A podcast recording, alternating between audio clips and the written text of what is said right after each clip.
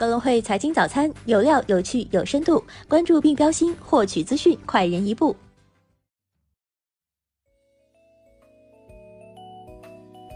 各位听众朋友，早上好！今天是二零一九年四月二十三号，星期二，我是主播荣熙。接下来，让我们一起来看看今天有哪些财经资讯值得大家关注吧。A 股方面，周一主要股指全线大跌，沪指收跌百分之一点七，报三千二百一十五点；深成指跌百分之一点八六，报一万零二百二十四点；创业板跌百分之一点零七，两市成交额近八千亿。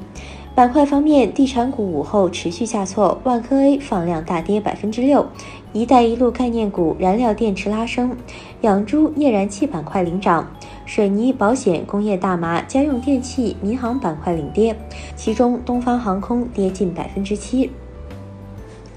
港股方面，上周四恒指早盘低开震荡下跌，再次失守三万点大关。富士康集团早盘继续暴拉百分之五十，盘中涨幅陆续收窄。汽车股则全面回落，大市交易量不足千亿港元。截至收盘，恒指跌百分之零点五四，报两万九千九百六十三点；国指跌百分之零点六八，报一万一千七百六十八点。主板全日成交九百一十二点三三七亿港元。个股方面，创科实业涨百分之一点六六，走强蓝筹；舜宇涨超百分之一，吉利汽车跌近百分之四，为最差蓝筹；比亚迪跌百分之四，中国铁塔逆势大涨百分之四点七六，富士康涨幅收窄至六点三八。据新华社，国务院办公厅日前开通国务院互联网加督查平台，面向社会征集四个方面问题线索或意见建议。一是党中央、国务院有关重大决策部署和政策措施不落实或落实不到位的问题线索；二是政府及其有关部门单位不作为、慢作为、乱作为的问题线索；三是因政策措施不协调、不配套、不完善，给市场主体和人民群众带来困扰的问题线索；四是改进政府工作的意见建议。二十二号，中央财经委员会召开第四次会议，强调要强化宏观政策逆周期调节，财政政策要加力提效，减税降费要尽快落实到位，货币政策要松紧适度，根据经济增长和价格形势变化，及时预调微调，加大对实体经济的金融支持。据中证网，上海市房管局局长胡广杰表示，上海市将通过租购补奖举措，分层次、多渠道解决人才的阶段性住房困难。去年，上海市政府已出台相关政策，将共有产权保障房受益面扩大至部分非户籍家庭。在虹口、松江、金山区先行试点申请受理。今年计划通过二季度对政策试点以来评估的基础上，三季度十六个区都要全面拉开。证监会主席易会满在中日资本市场论坛上致辞：“我们将以更积极务实的态度，加强与各国资本市场的开放合作，推动中日 ETF 互通，有利于丰富跨境公募基金产品体系，更加便利两国投资者参与对方资本市场投资交易。这对深化两国资本市场合作发展具有重要意义。”周一，ID 为“明州世纪”的网友在微博上公布了两段刘强东案公寓监控视频。北京金城同达律师事务所律师陈曦表示，本人为刘强东先生的代理律师，经当事人确认，该视频内容属实。视频显示，刘强东与该女子在晚宴中并未挨着坐在一起，两人在与周围人的交谈中并无明显醉酒姿态。二十二号，华为发布二零一九年一季度经营业绩。二零一九年一季度，公司销售收入一千七百九十七亿人民币，同比增长百分之三十九，净利润率约为百分之八，同比略有增长。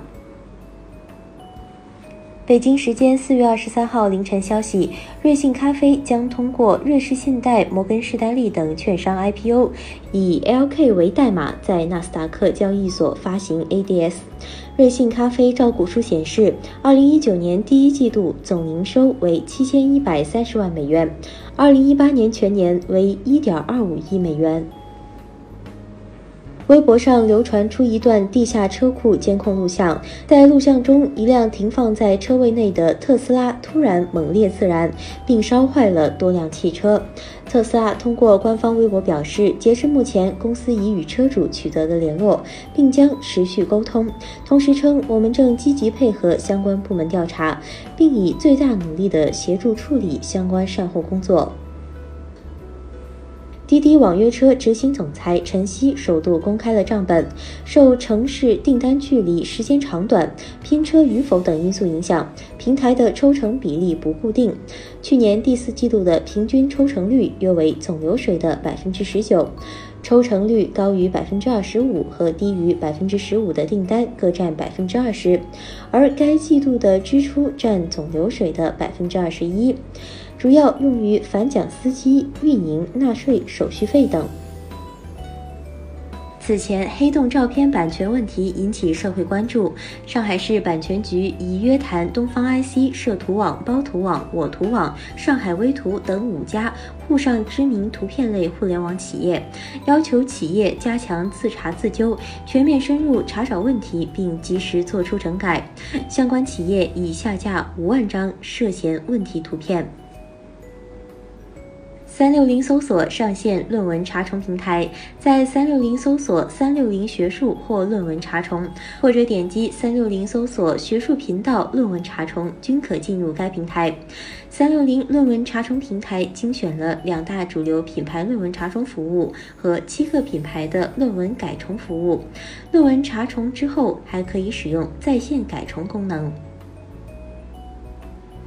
京东快递方面表示，其去年推出的特快送产品，目前已开通上百条航空运输线路，从北京、广州、上海等二十六个城市寄送特快送，近三百个城市可实现次日或隔日送达。有七家基金公司正式获得证监会发行批文。首批获批的科创板主题基金分别是华夏科技创新混合基金、易方达科技创新混合型基金、嘉实科技创新股票、南方科技创新混合基金、工银瑞信科技创新混合、富国科技创新混合、汇添富科技创新混合等七只基金正式获批，均为二月二十二号首批上报的科创主题基金。康美药业二十亿短融券按时兑付，半年内累计兑付债券本息近百亿。东方嘉盛将与中国电信深圳分公司合作五 G 业务。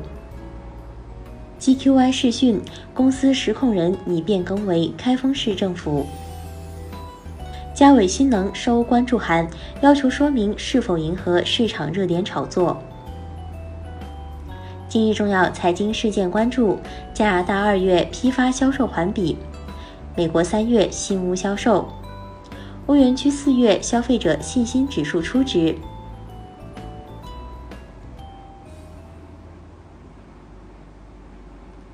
以上就是今天节目的主要内容。更多深度专业的财经资讯，您可搜索并下载高隆汇手机 APP 查看。感谢您的收听，我们明天不见不散。